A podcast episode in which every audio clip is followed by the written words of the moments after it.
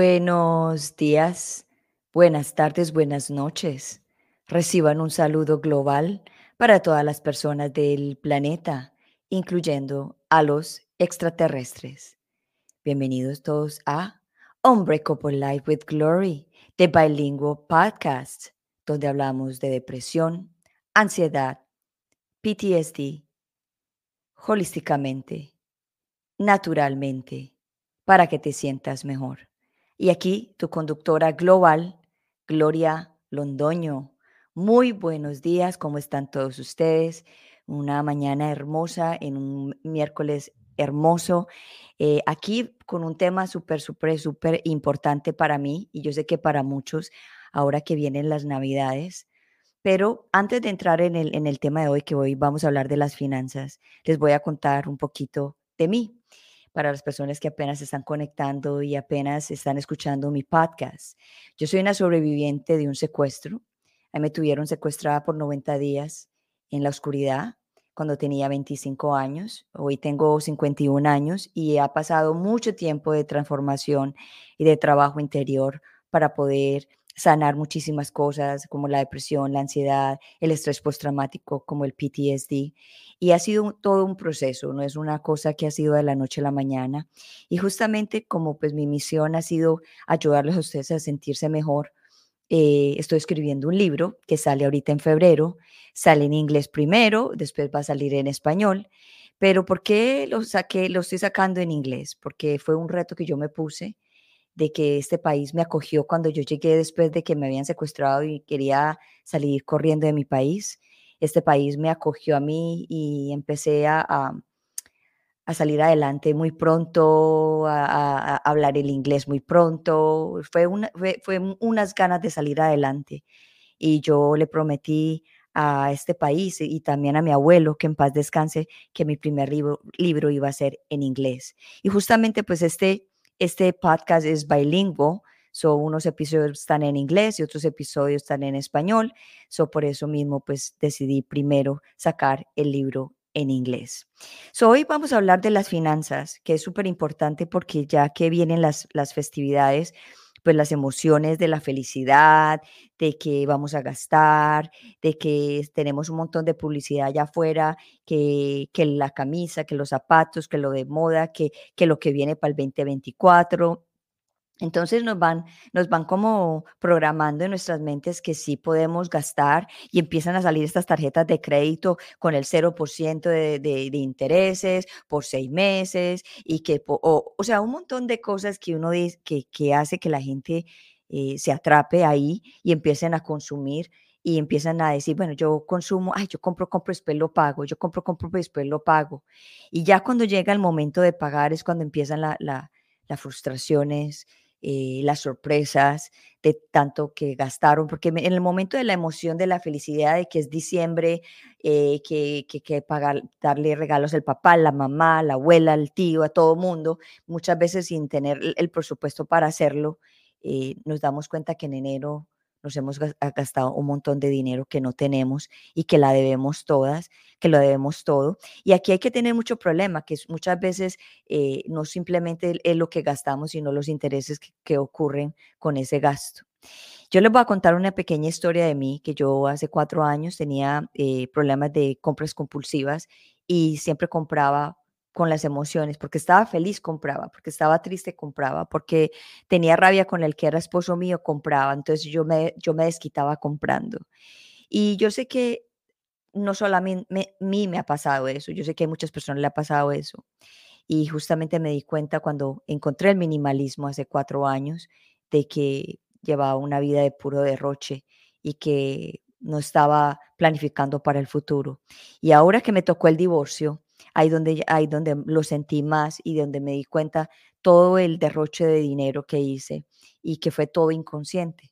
Pero las cosas pasan por, cierta razón para que aprendamos a despertarnos de lo que estamos haciendo. Y para eso les traigo una persona que es supremamente eh, sabia en la parte de las finanzas y que lo único que él quiere es, tiene una pasión por ayudar a las personas a que paren de consumir en el sentido de que sean conscientes de lo que consuman, de que hagan un presupuesto para salir adelante. Y está, pero con ese, está con esa lema de que sal, sal de las deudas. Y él justamente nos va a venir a contar la historia de él, que fue muy, es una historia muy fuerte y que yo sé que hay muchas personas que van a estar identificadas con ella. So, vamos a darle la bienvenida a Alejo Ortiz a un Breakable Live with Glory de Bilingual Podcast. Gloria, ¿cómo, estás? ¿Bien o no? Bien, bien, bien. Muy contenta aquí de tenerte en mi programa. Es un tema que me apasiona y es un tema que yo digo que es muy importante.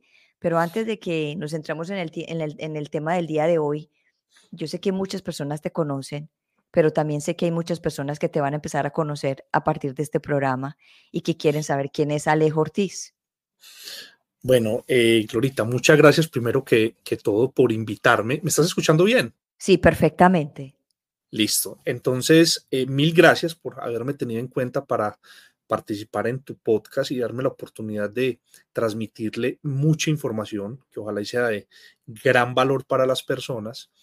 digamos que mi propósito está alrededor de eso mismo y es basado en mi experiencia que me parece muy importante, porque a veces encontramos muchas personas que hablan de muchos temas, pero muy pocas que realmente lo hayan vivido, que sea basado en su propia experiencia, porque eso no quiere decir que el otro no sea bueno, pero me parece que tiene mucha más consistencia cuando una persona habla de algo que está viviendo, que está haciendo y que pues lo puede confirmar con su historia. Entonces, yo vengo de una crisis financiera, digámoslo, ya no puedo decir grande porque a lo largo de estos años me he encontrado con crisis mucho más grandes que las que yo viví, pero por lo menos fue una crisis que a los 26 años, eh, cuando empezó todo este problema financiero, yo tuve que afrontar sin las herramientas. Entonces yo no tenía ni la mentalidad, ni la madurez financiera, ni el recurso, y me tocó casi que desde cero empezar a entender cómo iba a salir de lo que yo llamé el infierno de las deudas. Y eso, sin yo darme cuenta, se volvió un testimonio de vida que hoy en día ha impactado a muchísimas personas y, a eso me dedico, Glorita, a, compartir con las personas lo que fue ese proceso personal de salir de toda esa cantidad de deudas y de enredos y de problemas y todo lo que implica estar tan endeudado a nivel emocional. Entonces, a eso me dedico. Wow, espectacular. Y eso es un tema súper importante. Y tú sabes que yo aquí en mi podcast hablo de la depresión y la ansiedad y el estrés postraumático. Y las personas dirán que tiene que ver una cosa con la otra. Y para mí, por mi experiencia, como tú dices, tiene que ver mucho porque cuando uno está, por ejemplo, en el sentido emocionalmente, uno gasta sin pensar y gasta por cualquier emoción. Y yo sé que tú me, en tu historia me contaste también que, que te dio mucha ansiedad y, que hubieron momentos muy de crisis emocionales muy grandes y me encantaría que compartieras con nosotros para que la gente también entienda esa parte emocional que, surge con, problemas financieros.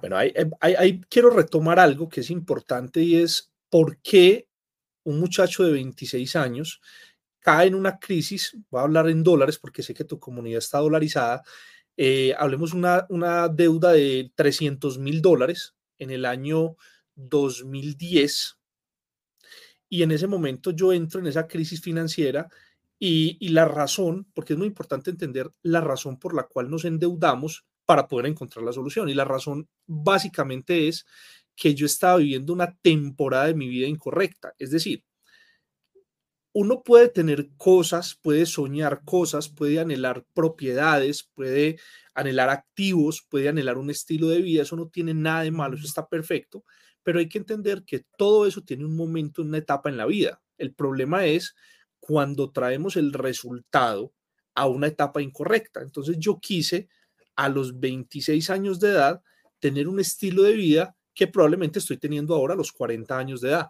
Entonces yo arrebaté cosas de una manera incorrecta y las llevé a un presente que todavía no me merecía. Entonces, ¿eso cómo lo atraje? Con deuda, con malas decisiones financieras, con impulsividad, con una gestión emocional incorrecta y a raíz de todo ese tema caí en este fenómeno del infierno de las deudas. ¿Qué empieza a suceder ahí? ¿Cuáles fueron los, los, las consecuencias de todo ese manejo? Primero, pues me divorcié. Yo me casé súper jovencito. Yo sé que cuando yo digo me divorcié, la gente dice, pero, pero ¿cómo así? Sí, yo me casé desde muy joven y duré 10 años con mi expareja, nos divorciamos, eso fue un impacto muy grande para mí, pero no solamente fue el divorcio, sino en el momento en el que llega, porque es como, como decimos acá en Colombia, al caído caerle. Y ese es un momento donde uno, en una situación bien difícil, y tener que afrontar eh, el impacto emocional de un divorcio.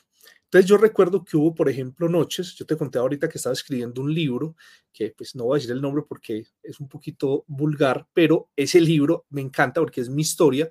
Y yo cuento en ese libro, en un capítulo de una noche en la que recibo pues de mi papá una información de que hay que pagar 20 mil dólares, por decir el próximo viernes, quedaban cinco días para esa fecha, y yo me acuesto con esa información en mi cabeza. O sea, eso fue lo último que yo escuché antes de acostarme. Oh my God. Y yo recuerdo que yo prendo el televisor, uno, prendía el televisor no para ver televisión, sino para ver televisor, que es el televisor prendido, o sea, la cabeza estaba en otro lugar. Entonces yo prendo el televisor, me acuesto, el corazón palpitándome fuerte, eh, no dormía, entonces me levantaba y ponía a hacer café, a fumarme un cigarrillo, a caminar en la terraza de la finca y volví y me acostaba, pero no conciliaba el sueño, entonces volví y me paraba y me tomaba otro café y me fumaba otros dos cigarrillos y en esa me la pasé hasta que amaneció, o sea, no dormí, le metí cafeína y nicotina toda la noche al cuerpo, el, el, eh, yo sentía la sangre aquí en los brazos como si fuera salsa de tomate, ketchup, o sea, fuerte, pesada, o sea, yo sentía la presión impresionante, entonces, mira que no solamente es el impacto emocional, que podemos llamar una depresión, una ansiedad, sino que también hay un impacto físico. O sea, detrás de una mala gestión financiera podemos acabar con todo. Entonces, esa, esa parte es la que me he ocupado mucho en los últimos años de trabajar con mi comunidad, de que lo único que me sirvió a mí fue haber logrado salir vivo de esa crisis, porque lastimosamente hay muchas personas que por crisis financieras muy inferiores a las que yo viví han tomado decisiones radicales con su vida. Entonces, he tratado mucho de, ser una, un bálsamo para las personas de que, de que vean que sí se puede salir de una situación financiera. Wow.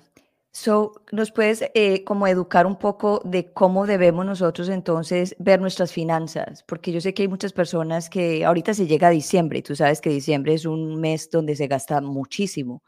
Entonces, ¿cómo, las personas deben empezar como a educarse en ese sentido? Yo, yo, yo hoy uso mucho una, una herramienta, Gloria, y que se la quiero compartir a toda la comunidad, porque me parece que es importante, y es que lo primero es entender que el dinero es una herramienta. En América Latina, que eso está súper estudiado, tenemos el dinero como una connotación emocional.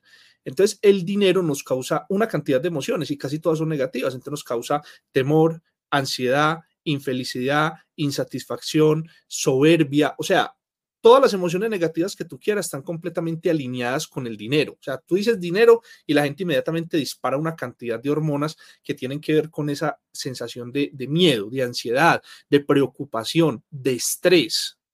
Mientras que otros, eh, llamémosle otras culturas, aprendieron a ver el dinero como una herramienta. Alejo, ¿cómo como una herramienta? así como el aire acondicionado, como un martillo, como un taladro, es una herramienta. O sea, tú en ningún momento vas a sentir una emoción muy pesada porque se te embolató un martillo. ¿Tú qué dices? Pues voy a, y compro otro martillo.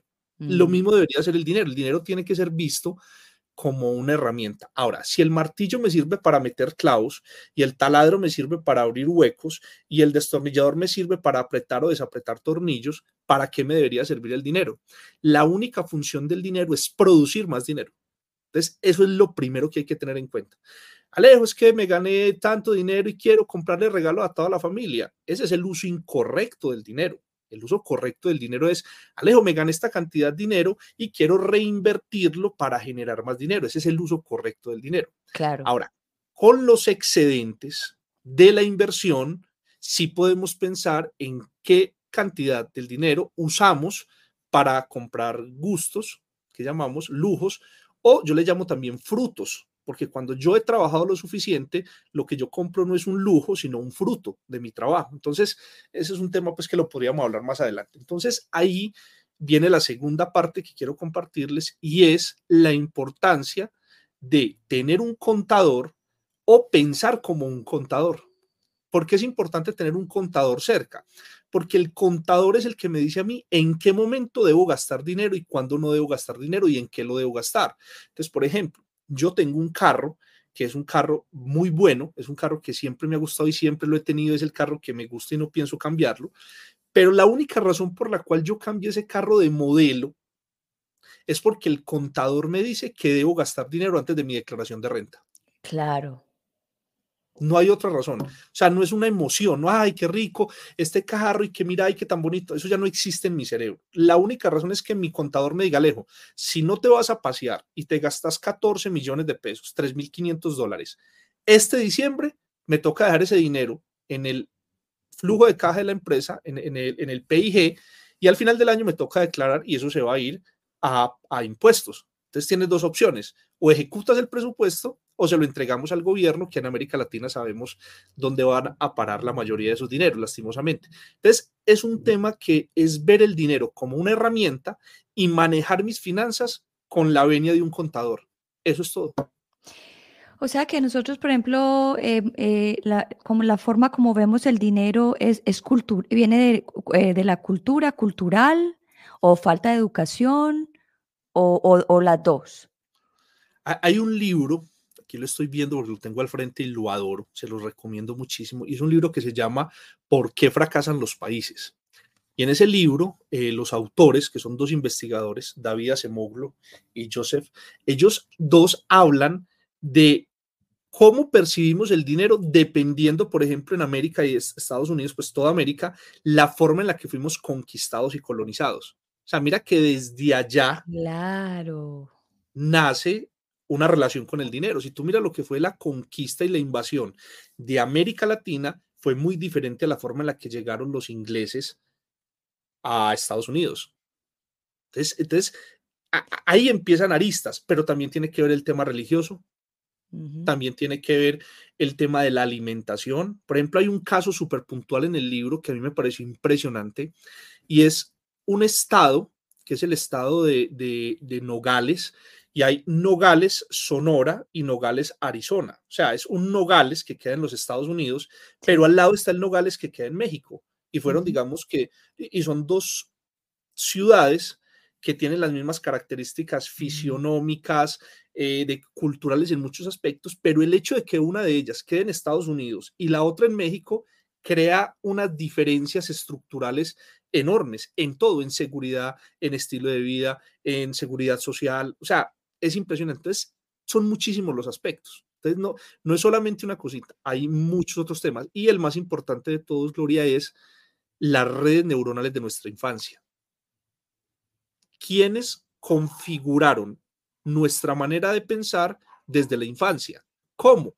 Con ejemplos. Esta semana veía una, una noticia, veía una, una novela y en la novela decía alguien, alguien le decía como, es que si uno no se endeuda no consigue nada en la vida.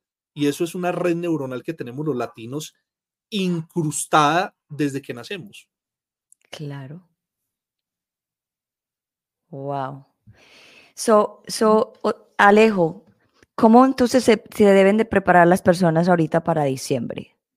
Eh, ya que se viene el, mes de las emociones, yo digo el mes de las emociones donde se hacen tantas cosas. ¿Qué, le dirías a las personas para que en enero no les coja la sorpresa? Ah, digamos que en el caso de Estados Unidos, que lo hablamos ahora, porque hay, dos fenómenos. Me gusta mucho dividirlo porque eh, Estados Unidos, eh, América del Norte, tiene unas tiene unas eh, disciplinas de gasto muy bien estructuradas, porque recordemos que después de la Segunda Guerra Mundial, cuando empiezan a llegar todos estos soldados a Estados Unidos, se incentiva desde el gobierno el consumo desbordado para parar la economía. Eso sumaba unas tasas de interés súper bajitas. Entonces, no solamente le prestaban dinero a la gente a muy bajas tasas de interés, sino que te incentivaban para comprar la nevera, la lavadora, la estufa, el calentador. O sea, eso fue lo que impulsó el crecimiento astronómico de los Estados Unidos desde los años 50. Entonces, eso quedó inmerso en la mentalidad del norteamericano, diferente a lo que pasa, por ejemplo, en Colombia o América Latina, que todavía vivimos unas economías de subsistencia, donde pues una persona, para una persona no es opcional, no dicho, si una persona en promedio se va a gastar mucho dinero en regalos de Navidad, es muy probable que se esté endeudando para hacer eso. En cambio, en Estados Unidos no pasa. En Estados Unidos la gente tiene unos presupuestos y raya tarjetas de crédito para comprar árbol de Navidad, adornos de Navidad, regalos. O sea, la Navidad está completamente industrializada. O sea, eso ya es un modelo económico. Entonces, lo primero es entender cómo están mis finanzas. Porque no quiere decir que eso esté mal. O sea, quiere decir que cómo estoy preparado para afrontar esta temporada. Yo tengo, por ejemplo, un rubro dentro de mis finanzas que es un ahorro que hago durante todo el año para estas fechas. Entonces yo ahorro y recojo más o menos 700 dólares a lo largo de todo el año solamente para regalos de Navidad. O sea, yo, yo, no es que llegó la fecha y miro a ver cómo rayo una tarjeta para comprar regalos. Yo ya vengo a lo largo del año preparando un ahorro. Inclusive muchas veces lo hago con, con CDTs. No sé en Estados Unidos cómo se llama, si es igual el CDT. CDs. Ok. Y así lo que yo hago es que llega esta temporada y ya tengo un presupuesto y de ese presupuesto no me salgo. Entonces, si el presupuesto hoy me permite dar determinado regalo, no estoy sufriendo ni angustiándome para dar ese regalo. Pero hubo un momento en mi vida, cuando yo estaba pasando por toda esta crisis, donde para mí cualquier tipo de regalo era imposible. Pues porque cuando tú estás en déficit financiero, sacar dinero para regalarle cosas a otras personas, pues eso es un exabrupto financiero y contable. Entonces es muy importante entender ¿Cómo están mis finanzas? Mis finanzas están sanas, estoy bien, tengo prosperidad financiera, estoy tranquilo y si saco mil o dos mil dólares este diciembre para dar regalos, no va a pasar nada. Bien, listo, entonces hazlo. Ahora, la otra pregunta es, ¿no lo puedo hacer? No lo puedo hacer. Y, pero es que es una costumbre, pues entonces este año no vas a participar de la costumbre, el otro año retomas, pero por ahora ser consciente de que hay momentos donde se puede, otros donde no. Ok, pero ahí hay una parte también que influye mucho en las personas de que, ¿qué dirán? Entonces van a decir, uy, este, este no dio nada en diciembre, quién sabe cómo estará, empieza la criticadera, empieza también la persona a sentirse mal porque no puede dar esto. ¿Cómo, cómo, ¿Qué le dirías a esa persona? De que, finalmente, Glory, esto que voy a decir es súper personal, o sea, no quiero que de pronto vaya a comprometer tu podcast con lo que voy a decir, pero esto es una apreciación mía 100%. La gente va a hablar de ti malo bien, así no regales nada o así regales algo. Mejor dicho, si tú este año, con mucho esfuerzo, le das un regalito a cada una de las personas de tu familia, es probable que muchos digan, ah, pero vea, este no le dio para regalarme nada mejor. Entonces, es súper loco porque si no regalas, van a hablar. Si regalas algo, van a hablar si regalas algo que está muy por encima de lo que la gente esperaba, también van a hablar y van a decir, vea, quién sabe qué estará haciendo Gloria, a los regalos que está dando. O sea, uno nunca debe hacer algo pensando en lo que los otros van a pensar de uno, porque finalmente eso siempre va a suceder. Entonces yo lo que hago es me desconecto. Por ejemplo, yo no sé si yo te conté, yo tengo un e-commerce, yo vendo unos productos y todos mis regalos de Navidad salen de mi e-commerce. O sea, yo qué necesidad tengo de ir a comprar cosas de otras marcas si yo tengo un e-commerce y de ahí puedo hacer el regalo que le doy a mi familia. Entonces, no solamente le doy un regalo, sino que le compro a mi propia empresa. Exactamente. También hay otra, hay otra, hay otra eh, mentalidad, por ejemplo, yo que vivo en los Estados Unidos, eh, que muchas personas de Sudamérica piensan de que la gente que está aquí está tapados en plata y entonces eh, que cuando uno vaya piensa que uno tiene que gastar porque uno viene de acá, pero la gente, lo que la gente no entiende que es que uno está gastando en dólares acá y que la vida así como de así de cara está allá, está acá y aquí se está viendo también una crisis económica no, no quizá tan notoria como se está viendo ahorita en otros países, pero se está empezando a escuchar que la, el, por ejemplo, las casas están, se, están cayendo en el mercado, están habiendo, o sea, el, el, el, tema de las casas ahorita se está viendo de que ya hay más inventario, de que, y ahí es cuando, cuando hay casas con mucho inventario, es porque no hay eh, plata, eh, cash en, en, la calle.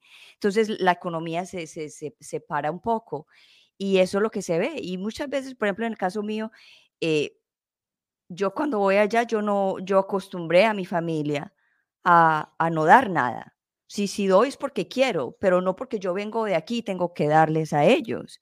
Y eso ha sido una costumbre que la he hecho ya hace, hace tiempo, porque esa es la mentalidad de muchas personas, que los que estamos aquí tenemos un montón de dinero y que entonces tenemos que gastarle todo a la gente de allá abajo. Y, por ejemplo, mira que volvemos al tema cultural. O sea, todos son patrones de conducta. O sea, es un patrón de conducta de que alguien va de paseo para cualquier parte y uno me trae cositas, aquí decimos muy, eh, me trae regalos, pues como si fuera una obligación. Entonces, también es desprendernos mucho de toda esa cantidad de modismos, de, de, de cosas culturales que arrastramos y entender que es que eso no tiene nada que ver, eso ni suma ni resta. O sea, si me traes un regalo, pues te lo agradezco mucho, qué rico, pues si no me lo traes también igual. O sea, no estar esperando nada de nadie. Y digamos que eso es difícil que las otras personas lo implementen, pero empecemos por implementarlo nosotros. Simplemente si algo llega, bendecido, pero si no llega, no pasa absolutamente nada. Pero no podemos seguir en ese juego de estar esperando que todo el que llega o de viaje o de otro lugar o que vive en Estados Unidos nos va a traer algo, pues ¿Por qué? O sea, ese pensamiento es incorrecto. Entonces, ahí empieza un cambio importante. Y lo otro es, Glory, pero es que un regalo es una carta escrita a mano. Si tú eres amiga mía y a mí me llega en diciembre aquí a la casa una carta tuya escrita a mano con una chocolatina, tú no sabes la alegría que a mí me da eso, porque lo que me estás mostrando más que un regalo es interés. O sea, te interesaste por darme un mensaje escrito con tu puño y letra y me mandaste una Hershey de 5 dólares. Pues, o sea, eso para mí tendría más valor que me mandes una camiseta de Old Navy que le mandaste a 500 personas. Entonces, a veces no entendemos que lo que hacemos es cumplir con un requisito. La Navidad se volvió un checklist. Y lo que dejamos de hacer realmente es darle a alguien algo que es importante. Por ejemplo, tiempo. ¿Cuántas personas en tu familia valorarían más una llamada de una hora tuya y poder hablar tranquilamente una hora en vez de recibir cualquier cosa que finalmente la van a meter en una cochera. O, plata, o, dinero, o dinero, ten. Y el dinero se quedó ahí, pero no hubo la conexión, la, conexión importante que es la del ser con la otra persona. Yo pienso así. Yo también. Yo prefiero regalos a nivel emocional y espiritual que muchas veces un regalo físico. Ahora, que yo piense así no quiere decir que todo el mundo tenga que pensar así, pero entonces yo también tengo que saber cómo acostumbro a las personas. Claro. Alejo, yo también sé que tú ayudas, por ejemplo, a educas a las personas con la parte de, de las tarjetas de crédito y que hay personas que tienen 5 o 10 tarjetas de crédito. ¿Qué le dirías tú a esas personas para diciembre? Que queme 8 y se quede con 2 o sea, 10 tarjetas de crédito, 5 tarjetas de crédito, 4 tarjetas de crédito es una exageración. Máximo 3, ojalá 2, mínimo 1. Uno con dos tarjetas de crédito, con dos fechas de corte diferentes, puede funcionar perfectamente. Yo tengo solamente dos tarjetas. Obviamente son dos tarjetas muy buenas, son unas Black Signature muy buenas ambas, pero con esas dos yo hago y deshago y con las dos tengo libre de cuota de manejo, con las dos acumulo millas, con las dos acumulo puntos, con las dos tanqueo y me redimen puntos de tanqueo. O sea, es aprender a usar una máximo dos tarjetas tener 8 o 10 tarjetas de crédito es una evidencia inequívoca de mala educación financiera. Lo que pasa es que muchas veces creemos que abrir la cartera y tener todo el borde de la cartera lleno de tarjetas es abundancia y prosperidad. Y eso lo que es es cargar una granada sin seguro, porque en cualquier momento el comercio te va a secuestrar la amígdala y te va a obligar a que compres cosas que no necesitas con el dinero de esas tarjetas, que después vas a tener que pagar y a lo mejor después vas a ver lo que compraste y vas a decir, yo para qué compré eso. Entonces, el uso de las tarjetas es una maestría. Si no tengo esa habilidad y no tengo la madurez financiera para manejar una tarjeta de crédito, es mejor no tenerla. Es que en Estados Unidos las tarjetas de crédito son, pues, masivas. Allá se lo dan hasta los niños con amparos de los papás. O sea, es, un manejo impresionante. Inclusive yo hace poco estuve en un programa con un pastor de una iglesia allá en Estados Unidos y él hablaba de cifras de suicidios de jóvenes por deudas estudiantiles. Claro, es que es impresionante. Yo vení que esas cifras ya, ya, ya son Imagínate que una persona que se está graduando aquí por decir de doctor o de cualquier carrera, ya está, ya entra, entra a trabajar con 40 mil, 50 mil, 100 mil, 150 mil dólares en deuda.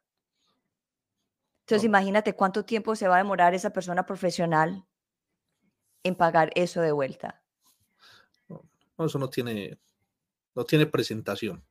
Es que es el negocio, es el negocio de la educación aquí. Sí, total. Pero no, no, no, eso es un exabrupto pues desde cualquier punto de vista. Total. So, Alejandro, eh, yo, tú dijiste anteriormente, Alejo, tú dijiste anteriormente de, de que tú sufrías, de, eh, te dio mucha depresión, no, ansiedad con, tu, con la situación financiera que tuviste. ¿Cómo hiciste para salir de esa ansiedad? ¿Cuándo empezaste a sentirte más tranquilo? ¿Y cuándo fue, fue ese momento de, like, ajá, ok, aquí lo que, eh, tengo que hacer esto, tengo que hacer esto, tengo que hacer esto? ¿Nos puedes, nos puedes regalar esa información? Esto que voy a decir, ojo, yo no soy psicólogo, realmente yo estudio ingeniería informática, yo tengo un posgrado en seguridad informática, o sea, yo realmente no sé nada de el comportamiento humano ni de humanidades. O sea que esto que voy a decir es súper atrevido. Yo sé que si esto lo ve un psicólogo va a decir pau, pau, pero eh, para responder puntualmente a la pregunta es, yo entendí que la ansiedad, en mi caso, la depresión, la angustia era ausencia de propósito. Para mí, estoy hablando de mí. O sea, yo sé que si hay un psicólogo viendo esto, a lo mejor va a decir, este canalla, ¿cómo va a decir eso? Pero en mi caso, lo que yo me di cuenta es que como yo solamente trabajaba por dinero y lo que estaba teniendo era una crisis de dinero, estaba frustrado, ansioso, deprimido, aburrido, cansado, enfermo. Pero cuando yo cambié el tema de trabajar por dinero a trabajar por un propósito, se fueron todas esas cantidades de situaciones en mi vida. Entonces yo, por ejemplo, hoy no siento ansiedad. Es más, te voy a contar una cosa, en este momento tengo nuevamente créditos en función del apalancamiento financiero por inversiones, ya no es deuda, pero no me generan ni cinco de ansiedad. O sea, yo no me doy cuenta en el mes los créditos que tengo, cómo se están pagando. O sea, yo sé que todo se paga, pero no me genera, yo ni siquiera miro los extractos porque ya hay una empresa detrás de mí solucionando todo ese tema de inversiones. Pero es muy distinto porque cuando yo solamente pensaba en dinero, la sensación o la emoción era pura ansiedad, porque yo estaba pensando en dinero, dinero, guardar, cómo gano, cómo acumulo. Eso quedó atrás. Ya hoy pienso es en el propósito con lo que yo hago. Entonces ahí saco todo eso. Entonces, esto es una respuesta muy light, muy personalizada, pero siento que cuando las personas están en esos estados, deben enfocarse más en un propósito desde la conciencia. Bueno, ¿yo a qué voy a dedicar mi vida? ¿Cuál quiero que sea mi propósito de vida? ¿En qué voy a enfocar los años que me queden de vida? Si sean 2, 20 o 60.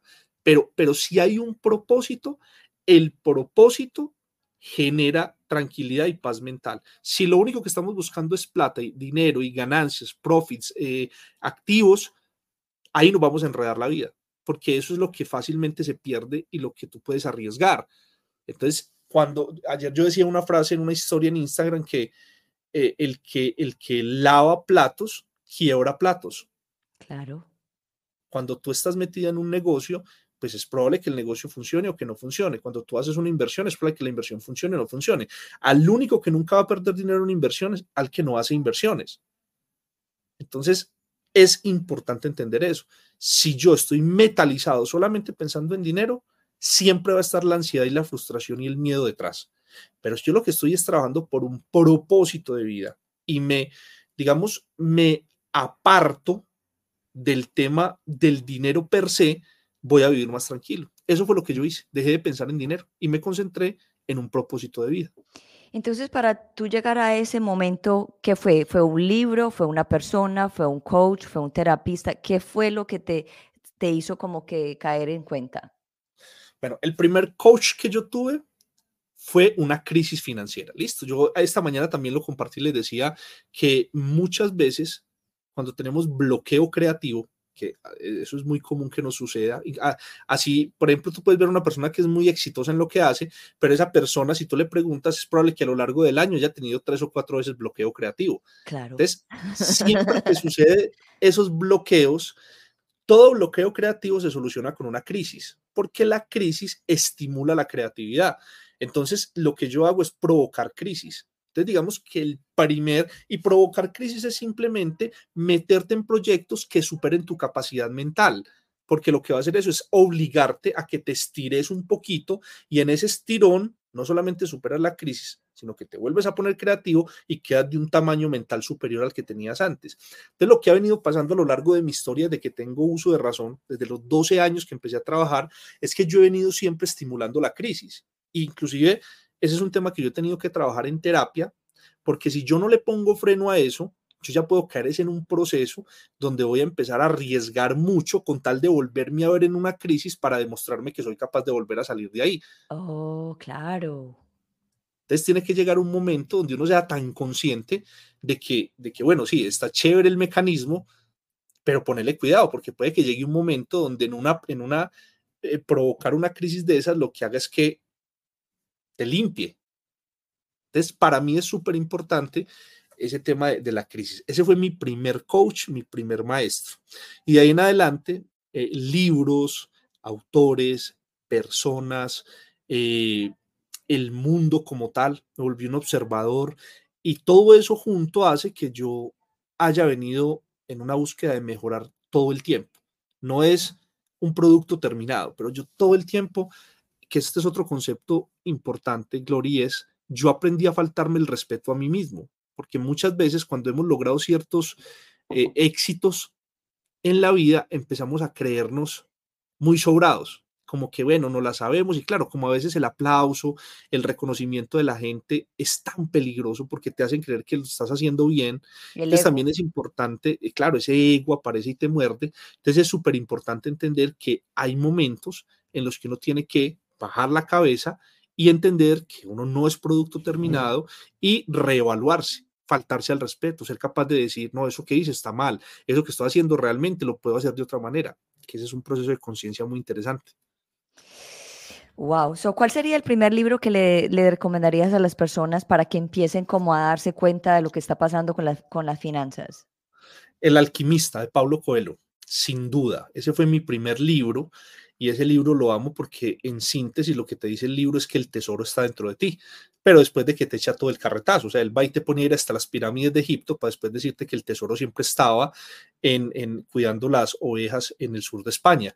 Entonces, ese libro para mí es categórico, ese es un libro que yo acostumbro leerlo eh, una vez al año y, es un libro que me leo en dos días porque me encanta, inclusive cada vez que lo leo vuelvo y encuentro eh, cosas nuevas pero para mí ese libro es un libro de estudio, es un libro guía, es un libro para, para entender cuál, quién es Santiago, porque el pastor del libro se llama Santiago y digamos que todos somos Santiago. En algún momento todos estamos deslumbrados por un tesoro que hay al otro lado del mundo y nos toca ir a hacer todo el recorrido para que al final nos demos cuenta que el tesoro siempre estuvo fue dentro de nosotros.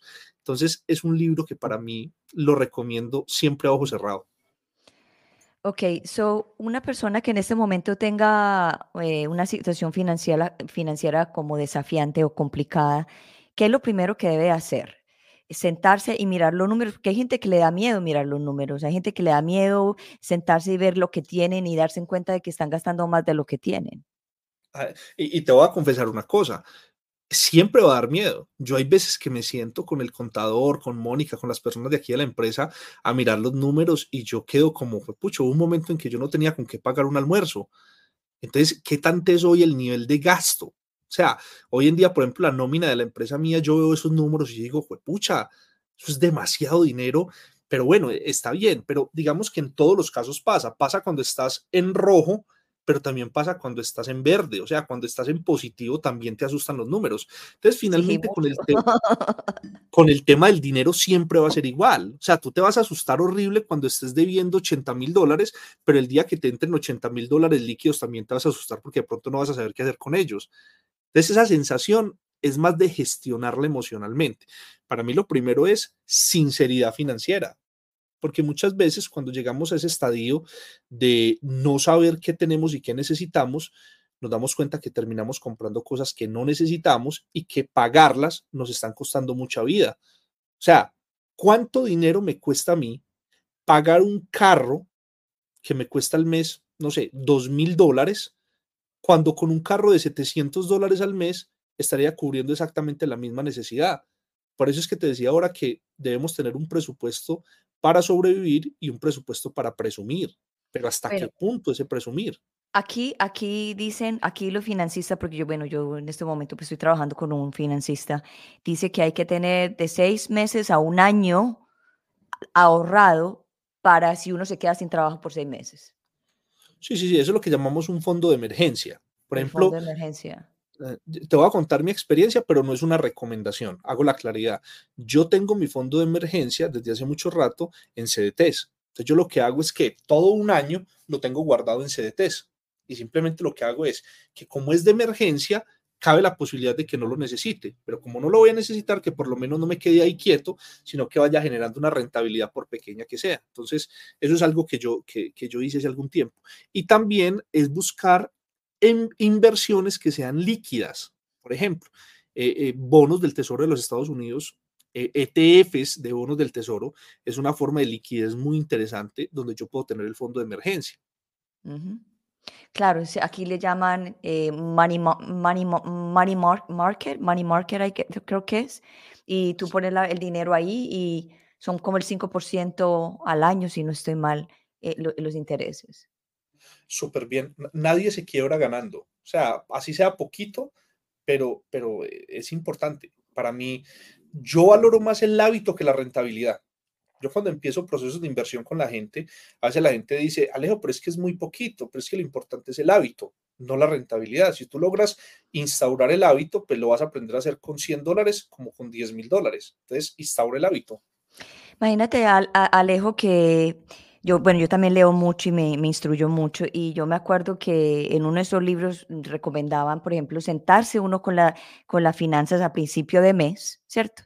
Porque hoy en día todo está electrónico, pero nos olvidamos de sentarnos, ya como que, que pensamos que todo lo tenemos en la mente.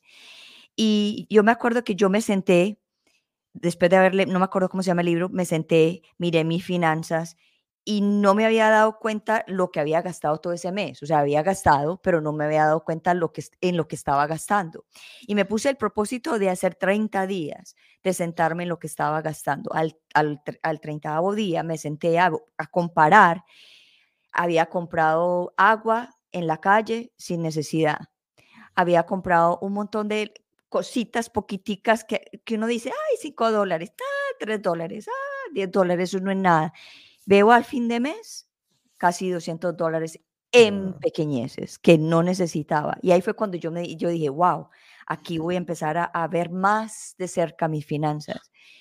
Entonces, es, es, como, es como una educación que uno se hace para poder uno avanzar. Y lo que tú dices, no necesario tienes que ahorrar un montón, pero sí ajustarse en cosas que no son, no son necesarias. ¿Qué, qué piensas de esto? Y sobre todo que, por ejemplo, te voy a contar e, ejercicios que yo he hecho aquí no lo tengo a la mano porque hoy, hoy, me lo serví en esta tacita de Juan Valdés, pero eh, yo tomo mucho café. Yo soy adicto al café, eso es una de las adicciones que tengo. Me gusta mucho el café y me gusta mucho el buen café. Entonces yo, pues como yo sembré café y tuve finca y conozco de tostión de café, de todo el cultivo del café, yo reconozco un buen café.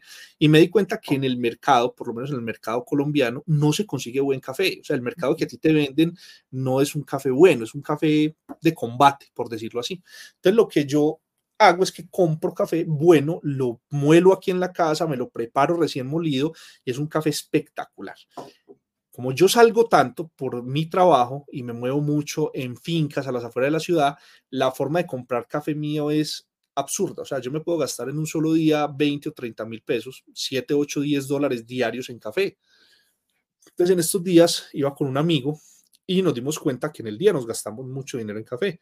Entonces, a los días él me llega y me dice, parce, ve, me compré este vaso térmico de café me valió X plata, pero ya hago el café en la casa, una jarrada y salgo con él y me llevo mi café para todo el día en mi termo de café. Yo, hasta ah, bueno, entonces yo al otro día fui a un lugar y pregunté por el mejor termo que hubiera de café. Yo dije, pues como ya es para cargarlo todos los días, quiero uno muy bueno. Y compré un termo que me valió 50 dólares. Digamos que un, un vaso para café de 50 dólares en Colombia, pues es un ticket alto. Y desde ese día cargo mi café y yo mismo muelo el café, me lo preparo en la casa y queda caliente desde las 5 de la mañana hasta las 10 de la noche. Entonces, cuando empiezo a hacer el estudio de cuánto me estoy ahorrando en café en la calle, yo pienso que hoy, que no llevo ni siquiera un mes con el vaso, ya lo libré. Eh, claro, eso te iba a decir, ya lo, ya lo libraste. Y número dos, no le estoy produciendo tanta contaminación al planeta. So, te gastabas 8 dólares por día en, en, en café. Promedio. So, estamos hablando 8 por 3. 24. 24. Son 24 dólares al Sí. mes en café. Y 24 por 12, ya le hago la cuenta. No, no, pero no, ojo, no, son 8 dólares diarios. A 8 por 30.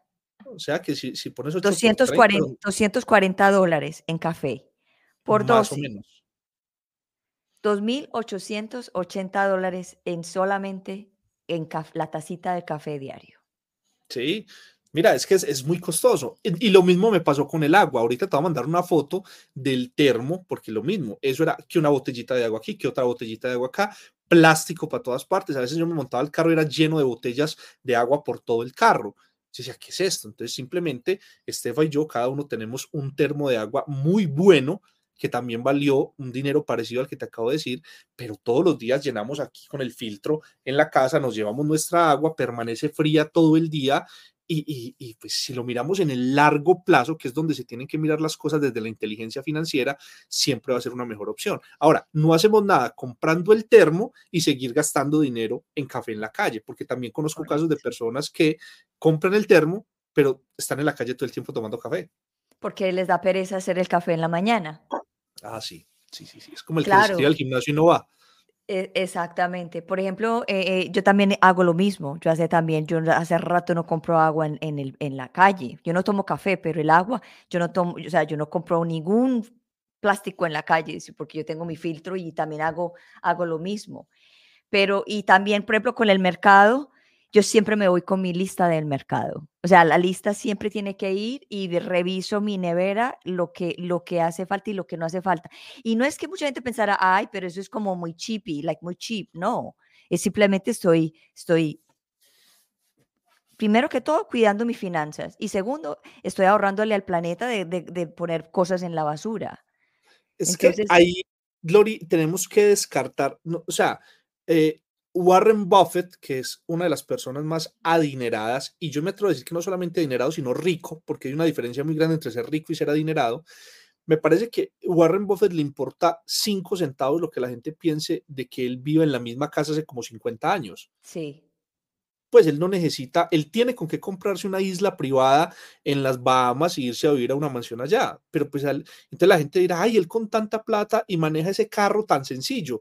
A él lo tiene sin cuidado lo que la gente piense, porque uno de los errores que más cometemos es que nos preocupa mucho y nos ocupa mucho el hecho de lo que las personas piensen de nosotros. Ese es el primer desprendimiento financiero que hay que hacer, que lo que digan las personas de uno nos deje de importar por completo. Exacto. Y sobre todo, por ejemplo, en la cultura colombiana, porque nosotros somos colombianos, eh, por ejemplo, la- las marcas, las marcas de la ropa, porque ese es el de los, de, lo- de los bolsos. Y lo que los minimalistas dicen que cuando tú cargas una, un, un bolso de marca, una camisa de marca, tú le estás haciendo, tú eres la, la- la publicidad de esa marca.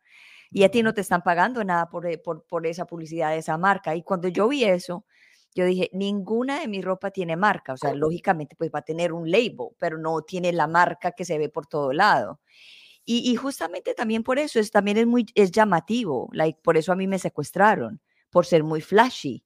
Cuando yo era flashy, cuando mostraba, cuando está, claro, uno se vuelve muy, oh, esta persona tiene mucho, vamos a, y no vamos a secuestrarla. Entonces a mí también el secuestro me enseñó a, a que, ah, ah, no necesitamos ser flashy. No ne- con la sencillez, con eso tenemos, con que yo tenga esta camisa, unos pantalones, un techo, una comida, eso es todo. Entonces, es, eh, eh, todo en la vida nos enseña muchísimas cosas acerca de, de, de cómo ver la vida y las finanzas. Yo tengo tres relojes, tres, tres relojes. Uno de ellos es, un, es una herencia de mi abuelo, que cuando él muere, mi abuela me dijo, conserva el reloj del abuelo y lo tengo guardado y solamente me lo coloco para ocasiones especiales. O sea, es un, es un reloj que tiene una connotación emocional, no tiene ninguna otra razón. Y los otros dos relojes que tengo los compré en un Black Friday, no me acuerdo, allá en Orlando, en los outlets, en Casio, y los dos relojes me valieron 100 dólares, o sea, me valieron 50 dólares cada uno. Son espectaculares esos G-Shock grandes y ya.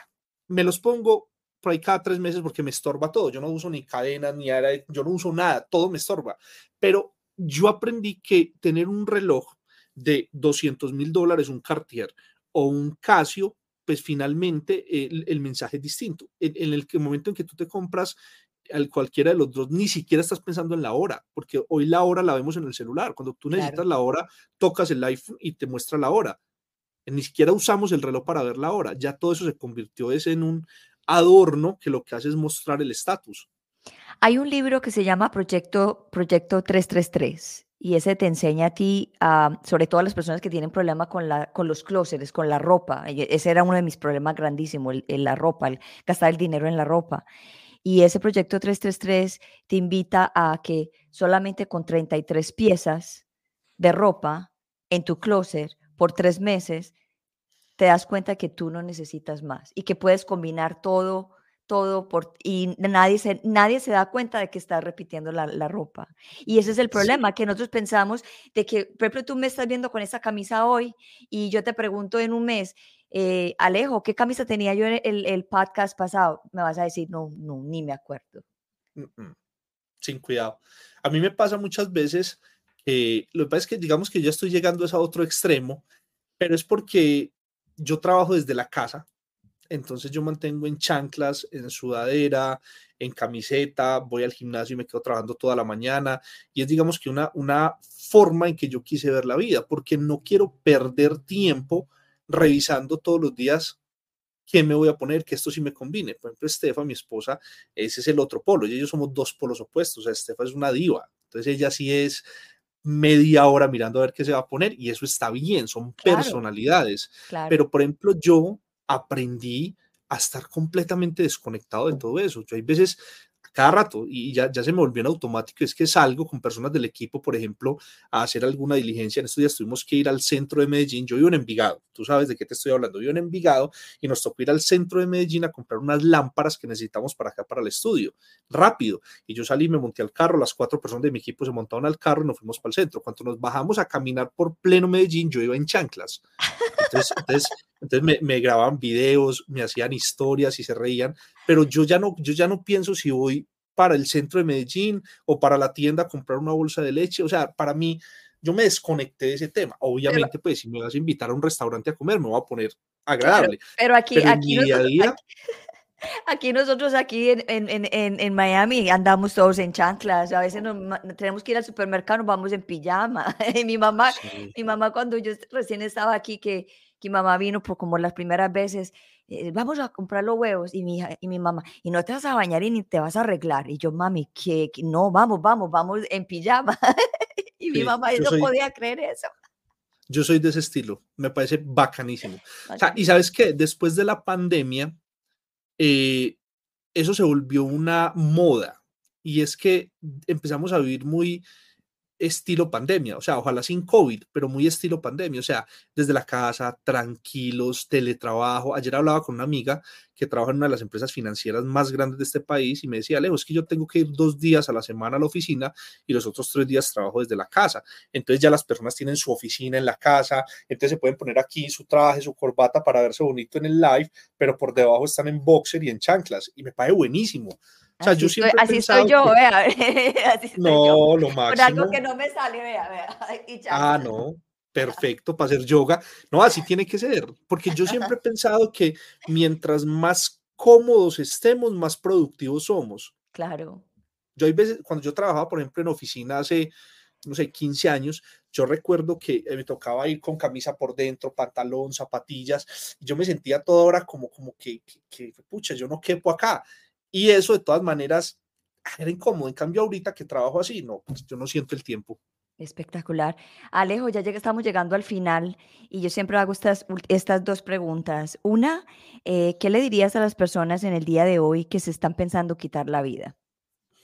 Ah, preguntota. O sea, e, ese tema es súper teso porque yo tengo que ser muy sincero con algo. Yo pasé momentos muy, muy, muy difíciles, pero nunca por mi cabeza se pasó eh, una decisión de ese tipo. Me parece que cuando llegamos a ese tipo de decisiones es muy complejo, o sea, es la verdad más que miedo, siento que es una valentía muy grande porque es una decisión que requiere más valentía que miedo. Yo no fui capaz nunca de pensar en ese tipo de cosas, pero el mensaje que yo les puedo dar es que siempre hay luz al final del túnel. Yo viví una situación financiera que sé, porque he visto casos alrededor mío, de personas que se han quitado la vida por menos de la mitad de las deudas que yo tenían. Y hoy les digo, se sale al otro lado del túnel. Uno es capaz de darle la vuelta a las cosas. Entonces, aguante. Sean, levanten la mano. Por ejemplo, a los hombres nos da mucha más dificultad levantar la mano y pedir ayuda. A mí me encanta cuando me escriben, por ejemplo, hombres y al Instagram, que es el que yo contesto siempre, y me dicen, Alejo, ¿qué más? Ve, hago esto, trabajo en esto, llevo tanto tiempo, tengo esta deuda, estoy desesperado, no sé qué hacer. Me encanta porque yo sé lo difícil que es para, para un hombre levantar la mano y pedir ayuda. Entonces, me parece que es súper bacano, me parece que es importante que, que levantemos la mano y pidamos ayuda, porque a la final una decisión tan radical como quitarse la vida es más el dolor que va a causar y se puede, se puede salir al otro lado. Créanme que yo sé que se puede salir. Así es. Aquí hay una pregunta, Alejo, que dice Alejandro Barragón, ¿qué piensas de las réplicas de las marcas? sí, imagínate que, pues, bacana la pregunta. Imagínate que hace como cuatro años un amigo se fue para China a, a, traer una mercancía, a hacer unas cosas.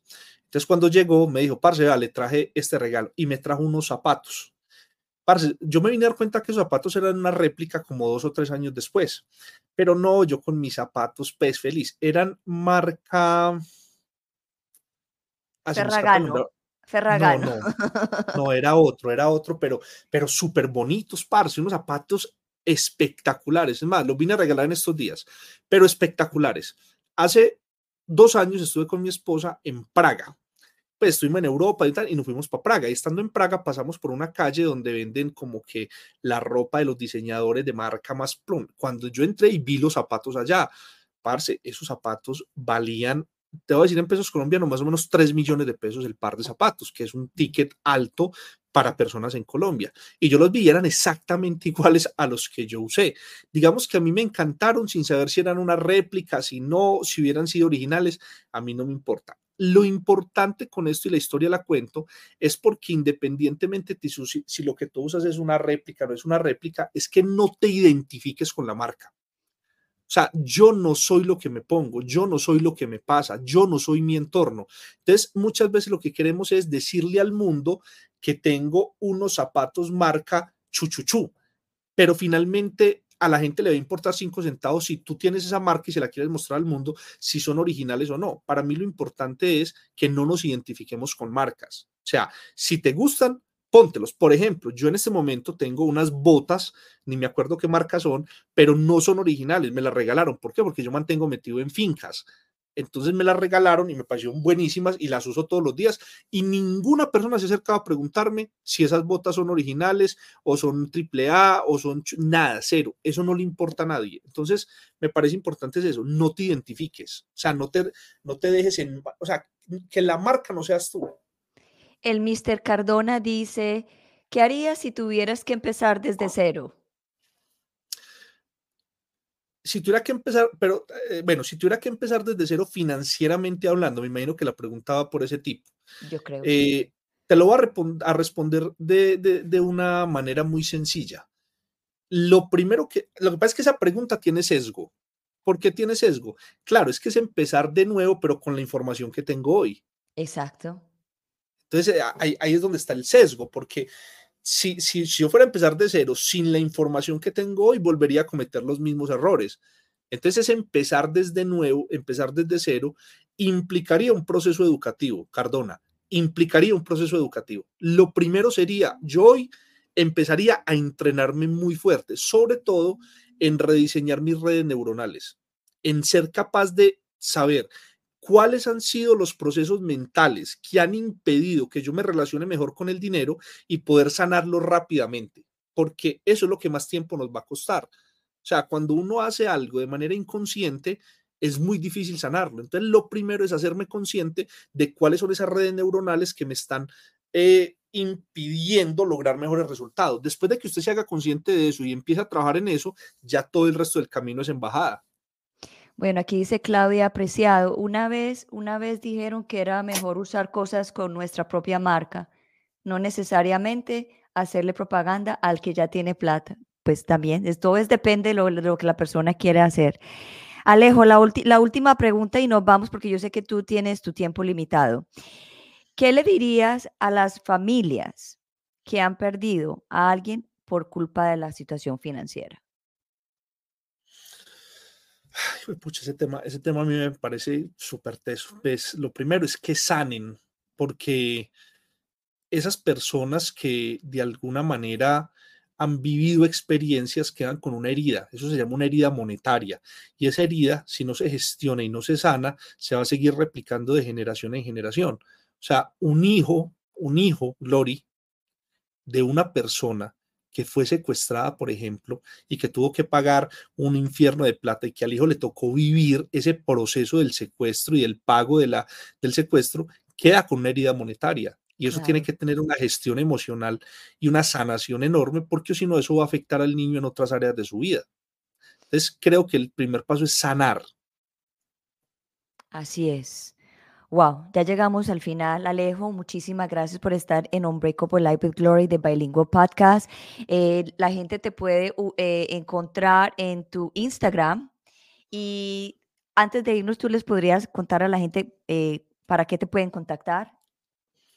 Ve, yo en este momento, bueno, ahorita te contaba que me desaparezco hasta enero. E, ese es un ejercicio bonito que hago y es que me desintoxico de todo, porque no crean, uno estar todo el tiempo conectado con las redes genera un cansancio enorme. Créanme que esto es un empleo para las personas que a veces de pronto creen que hacer contenido en redes sociales es como soplar y hacer botellas. Créanme que esto es un empleo enorme.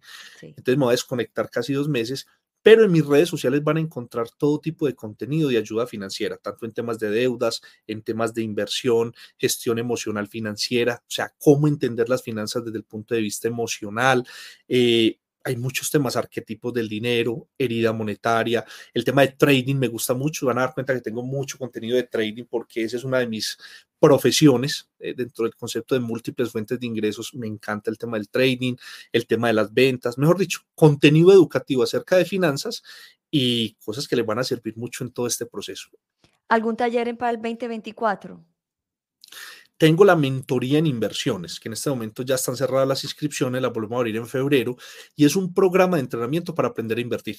Es así de sencillo, donde las personas van a aprender a invertir en bienes raíces, en acciones, fondos indexados, ganadería, o sea, hay muchos tipos de fondos de inversión y lo que hacemos en la mentoría es darles el paso a paso para que aprendan a gestionar su propio dinero, que hoy en día hay muchas estafas, precisamente por eso, por estarle entregando el dinero a terceros. Entonces, la idea con la mentoría es que la gente aprenda a manejar su propio dinero. Así es. Muchísimas gracias, Alejo, por estar aquí y nos vemos pronto en otra oportunidad y felices vacaciones. Vale, Lori, gracias. Gracias a ti y a todas las personas que se conectaron. Pasen un feliz día y nos vemos más adelantico. Chao. Chao, chao. Ay, hola. Bueno, aquí hemos, aquí dice Javier Jiménez Moreno, Alejo, quiero ser un fuente financiero, Go Arbit y Omega Pro. Me dejaron en la ruina y quiero salir adelante. ¿Qué me aconsejas? Javier, aquí está el, el Instagram de Alejo para las personas en versión podcast que lo quieren escuchar. Es Alejo underscore Ortiz underscore. Ahí lo pueden contactar. So, Javier, te recomiendo eh, contactarlo a él y él de pronto te puede ayudar con esa eh, respuesta o con esa información que necesitas. Eh, dice Bernardo Ortiz, Alejo mi hijo, la buena, gracias por tanto. No, gracias a todos ustedes por haber conectado en el día de hoy. Bueno, me